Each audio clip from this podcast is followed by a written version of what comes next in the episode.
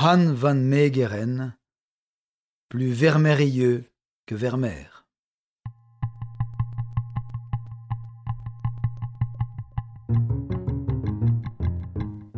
Interprétation Patrick Blandin.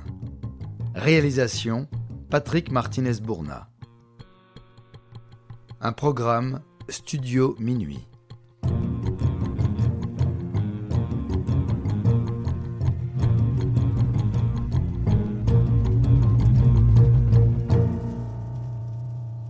Van Meegeren naît le 10 octobre 1889 à Deventer, au centre des Pays-Bas.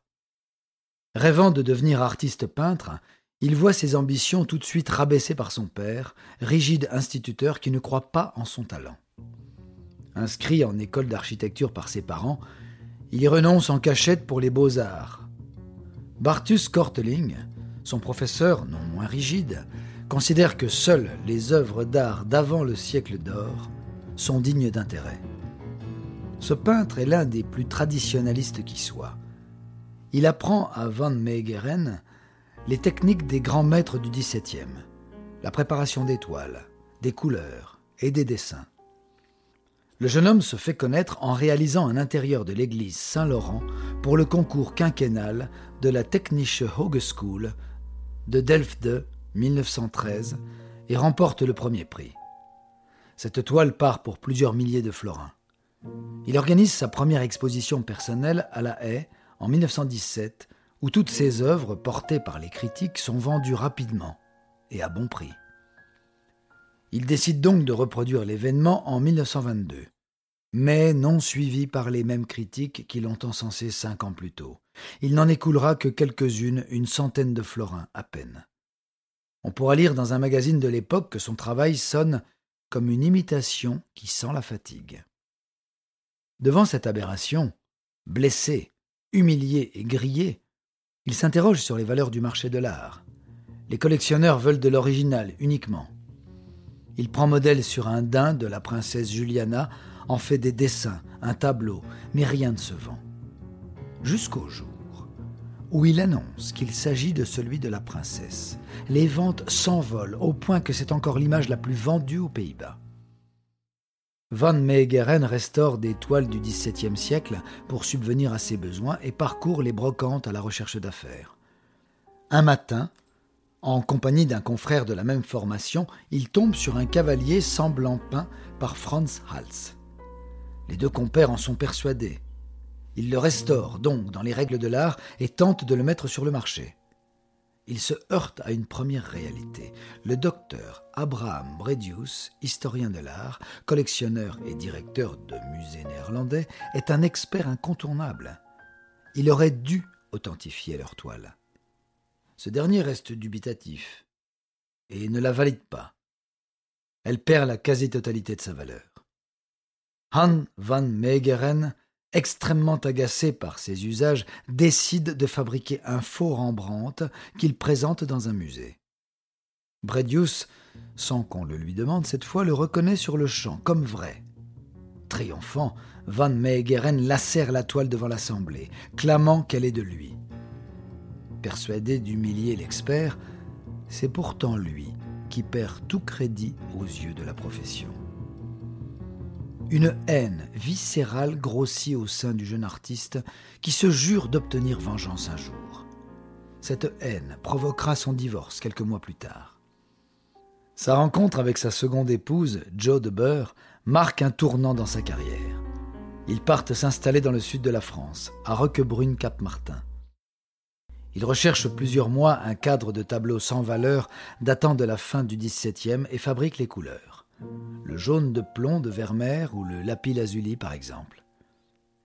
Le plus difficile, et ce qui confond souvent un faux ancien, est la reproduction des craquelures qui se forment entre la toile et la couche supérieure de peinture. Jusqu'ici, aucun faussaire n'était parvenu à imiter ce vieillissement. Là où Van Meegeren innove et montre tout son génie, c'est en grattant avec une pierre ponce et de l'eau, juste ce qu'il faut d'épaisseur sur la toile acquise pour conserver ses craquelures sans surcouche pour ses propres couleurs. Afin d'obtenir le fini mat, et la dureté de la peinture, il va la mélanger avec de la bakélite, grande invention du début du XXe siècle. C'est le premier plastique fait de polymère synthétique du benzène sous solvant. Il place ensuite la toile dans un four à 100 degrés comme un vulgaire gâteau, puis il l'enroule pour reproduire les craquelures qu'il remplit d'encre noire pour remplacer la poussière. Il baptisera son premier tableau produit à la façon de Vermeer La Dame lisant de la musique. Devant sa beauté et sa perfection, il se refuse à le vendre et le garde exposé chez lui. Il peaufine sa technique durant quatre ans, puis se lance à la recherche d'un sujet qui pourrait vraiment plaire, et ainsi piéger le monde de l'art tout entier, et Abraham Bredius en particulier. Il existe un vide dans les œuvres de Vermeer. Les experts savent qu'il a peint des scènes religieuses, puis de genre, mais il manque un pont entre les deux courants. Il y a très peu de toiles sur le Christ, si bien qu'ils sont persuadés d'en découvrir d'autres un jour, Vermeer signant peu de ses tableaux. C'est un peu le Graal de la peinture. Tout le monde le cherche sans l'avoir jamais vu. Han van Meegeren, ayant compris cela, va s'insérer dans la brèche et leur fournir exactement ce qu'ils attendent. Il choisit comme sujet le Christ à Emmaüs. Il signe la toile de ses initiales, un V et un M, de manière très semblable aux lettres composant la signature de Vermeer, en omettant le i pour ne pas avoir à répondre d'une éventuelle accusation de plagiat. Au printemps 1937, le tableau Les pèlerins d'Emmaüs est prêt. Van Meegeren va dégrader la toile pour la restaurer grossièrement pour faire croire à son passage dans différentes mains plus ou moins expérimentées.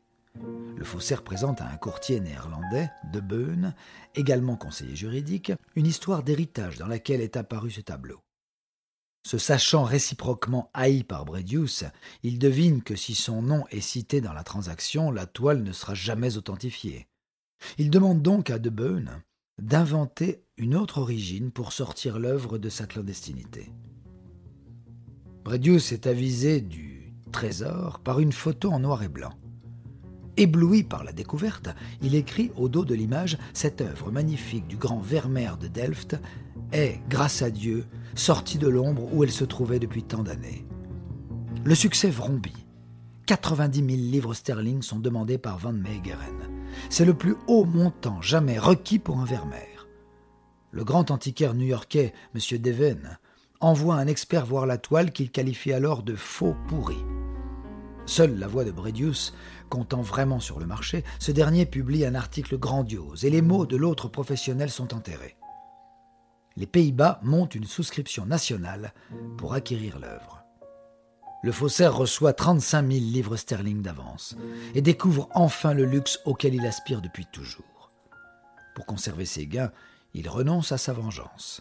Il dépense cependant très vite l'argent et commet un nouveau faux. Un Peter de Hook.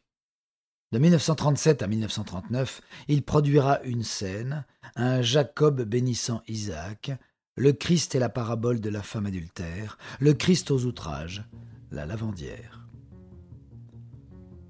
En 1941, fort de son succès, Van Meegeren décide de peindre la scène à Emmaüs à la façon de Vermeer.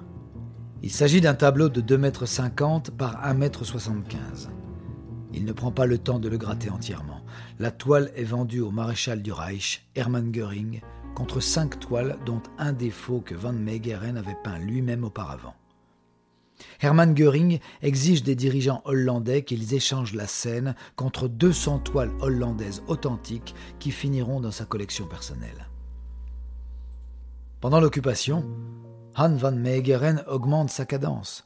Toutes ces toiles partent vite, rachetées par les collectionneurs d'art hollandais ayant peur de la razzia du régime nazi. À la fin de la guerre, Lorsque les toiles sont découvertes, on remonte la trace de Van Meegeren. Il est arrêté et inculpé pour pillage de trésors nationaux hollandais au profit de l'ennemi. Il risque la perpétuité. Très longuement interrogé par la police américaine, il finit par avouer avoir peint non seulement cette toile, mais de nombreuses autres. C'est un procès qui fait du bruit, et durant lequel tous les grands du métier se ridiculisent à la barre. En novembre 1945, Van Meegeren va peindre devant une commission d'experts mandatée par le tribunal un nouveau faux pour prouver ses dires. Le Christ au Temple. Il sera condamné à un an de prison le 12 novembre 1947, puis gracié quinze jours plus tard du fait de sa mauvaise santé. Han van Meegeren décède d'une crise cardiaque le 30 décembre suivant. Il aura le temps de déclarer Mon triomphe comme faussaire. C'était mon échec comme artiste créateur. L'homme n'a pas révélé le nombre de tableaux qu'il a réalisés, n'en reconnaissant que sept. Ce sont les progrès de la science qui, peu à peu, font le tri entre les œuvres de maître et les faux. Van Meegeren, bien qu'extrêmement renseigné et méticuleux pour la fabrication de ses couleurs, est trahi par le plomb. En effet, certains tableaux de la collection sont passés par le test de datation PB210. Le blanc de Saturne, utilisé à l'époque de Vermeer, contenait du plomb issu de gisements des Pays-Bas. Sa composition isotopique diffère du plomb d'aujourd'hui, importé d'Australie et d'Amérique. Comment Van Meegeren aurait-il pu prédire cette découverte? La liste des faux de Van Meegeren n'est pas complète. Et le monde de l'art n'a pas fini de payer l'affront qu'il lui a fait en ne le reconnaissant pas comme artiste à part entière.